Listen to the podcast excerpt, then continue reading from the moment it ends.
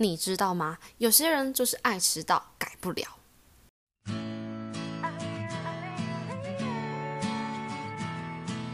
各位听众朋友，大家晚安，欢迎回到《致今天也努力向前的你》，我是 Kelly。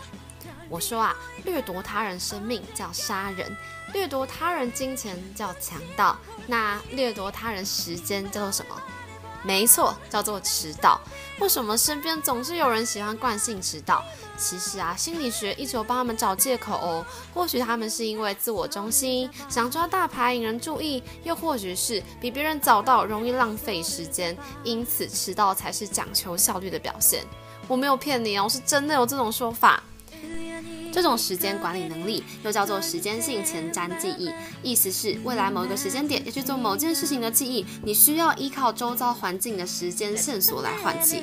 而因为有些人在过分专注眼前的工作时，会依靠大脑那极度不可靠的时间感，而不去寻求专业时钟的协助，也就容易迟到成性啦。所以呢，想要科学方式解决朋友的迟到问题，在他的视野可及之处填满时钟，应该最有用。因此，我诚挚建议，只要你身边的朋友很常迟到，你就送他一个钟。希望这集节目播出之后，我不会收到很多钟哦。以上是今天的两分钟心理学小教室，致今天也努力向前的你，祝福你有一个愉快的夜晚。